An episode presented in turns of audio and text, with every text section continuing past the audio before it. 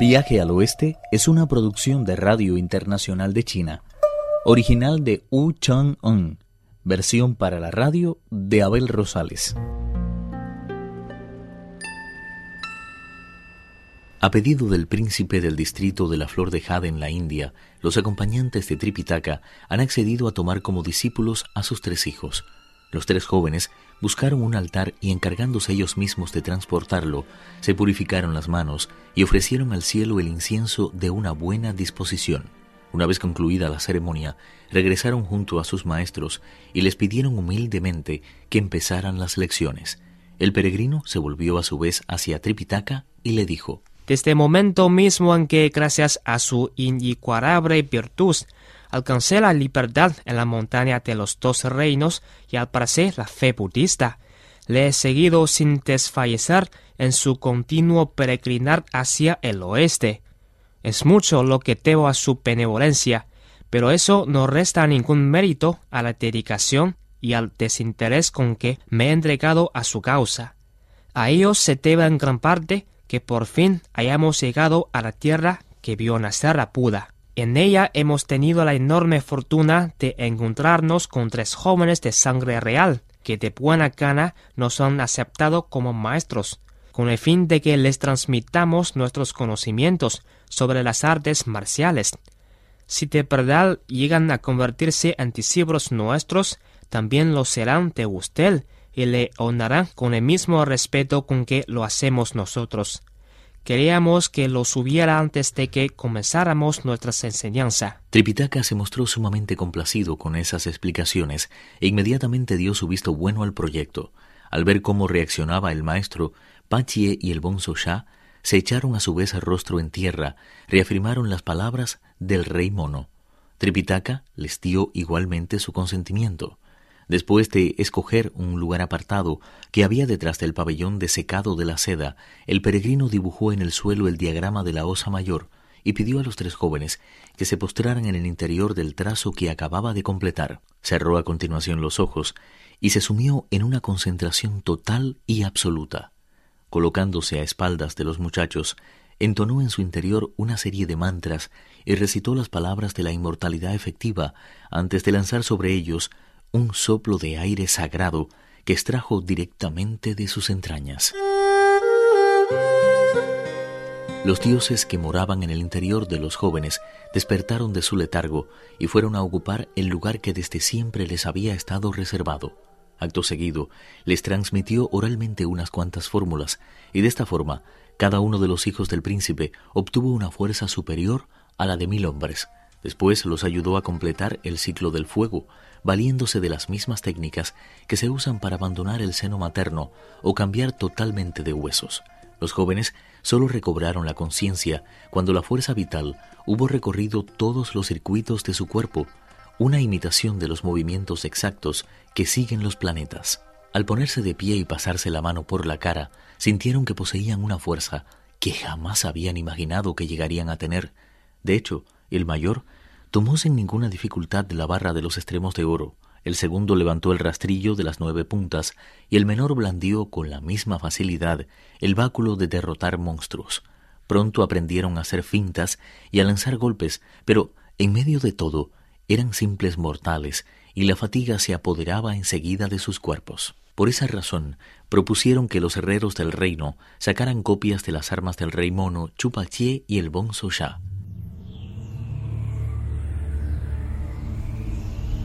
El peregrino y sus dos hermanos entregaron sus armas a los herreros para que hicieran las copias convenidas.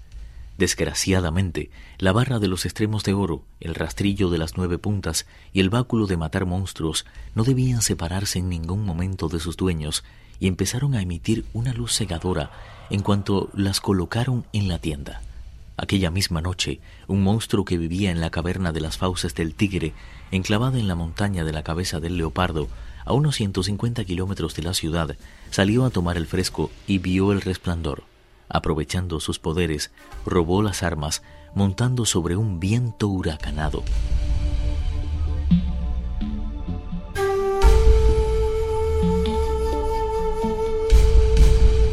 Los peregrinos se encontraban totalmente a merced de los monstruos y todos sus esfuerzos por conseguir las escrituras se tornaron de pronto vanos.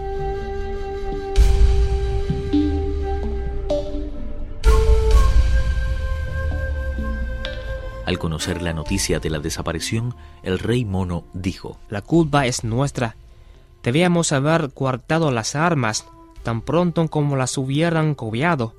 No comprendo cómo las dejamos aquí. Emiten tal cantidad de luz que por fuerza han tenido que llamar la atención de algún ser perverso que se ha presentado durante la noche y las ha robado. El mismo príncipe les informó que a más de 100 kilómetros de su reino se encontraba la montaña de la cabeza del leopardo, en la que se hallaba enclavada la caverna de las fauces del tigre. Quédense aquí con el maestro, mientras yo voy en busca de nuestras armas. Antes de partir, ordenó a los herreros que no apagaran los hornos y terminaran de forjar cuanto antes las armas de los tres jóvenes, tras despedirse de Tripitaka, desapareció como por arte de magia, yendo a parar en un abrir y cerrar de ojos a la montaña de la cabeza del leopardo. Allí descubrió que el monstruo pensaba hacer una fiesta para celebrar el robo de tan especiales armas y que había enviado a dos de sus secuaces con veinte libras de plata para comprar cerdos y ovejas al mercado. Om Hum Tali. Con este conjuro, el rey mono dejó inmóviles a los dos monstruos con cabeza de lobo que ni siquiera pestañeaban. De esta forma el peregrino no tuvo ninguna dificultad en registrarles cómodamente las ropas. No tardó en encontrar las veinte libras de plata. Vio sus nombres, rápido y extraño, y extraño y rápido. Al llegar al palacio, el rey mono contó al príncipe a Tripitaka y a todos los demás cuanto había ocurrido, sin omitir el más mínimo detalle. Creo que lo mejor será que vayamos a por ellas nosotros mismos, el dinero se lo daremos a los arreglos como compensación por el mal rato que les hemos hecho pasar con nuestras dudas. Me figuro que el príncipe no tendrá ningún inconveniente en entregarnos unos cuantos cerdos y ovejas. Tú, Paché, te harás pasar por rápido y extraño, mientras yo tomaré la forma de extraño y rápido. Por lo que a ti respecta, Ponsachá, te disfrutarás de vendedor de cerdos y ovejas, Así no nos costará ningún trabajo entrar en la caverna de las fauces de tigre.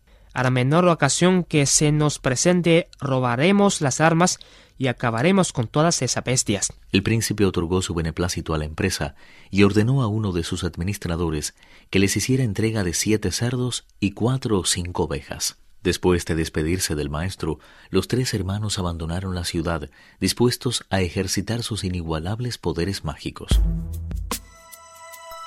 Valiéndose de la transformación, entraron en la caverna, pero cuando el cerdo vio su arma, se abalanzó sobre ella. El combate fue intenso, tanto que el monstruo tuvo que huir dejando a los peregrinos con sus armas. El cerdo quiso detenerlo, pero el rey mono le dijo Déjale. Como muy bien afirma un antiguo proverbio, no debe perseguirse a los partidos desesperados.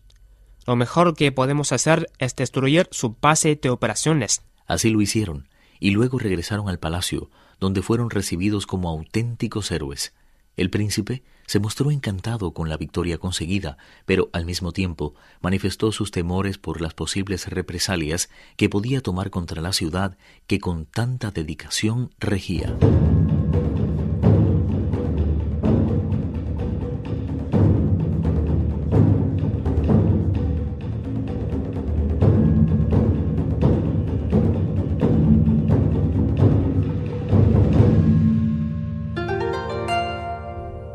Viaje al Oeste, uno de los cuatro grandes clásicos de la literatura china. Versión para la radio, Abel Rosales. Actuación especial en este capítulo de Pedro Wang. Esta es una realización de Abel Rosales, quien les habla, para Radio Internacional de China.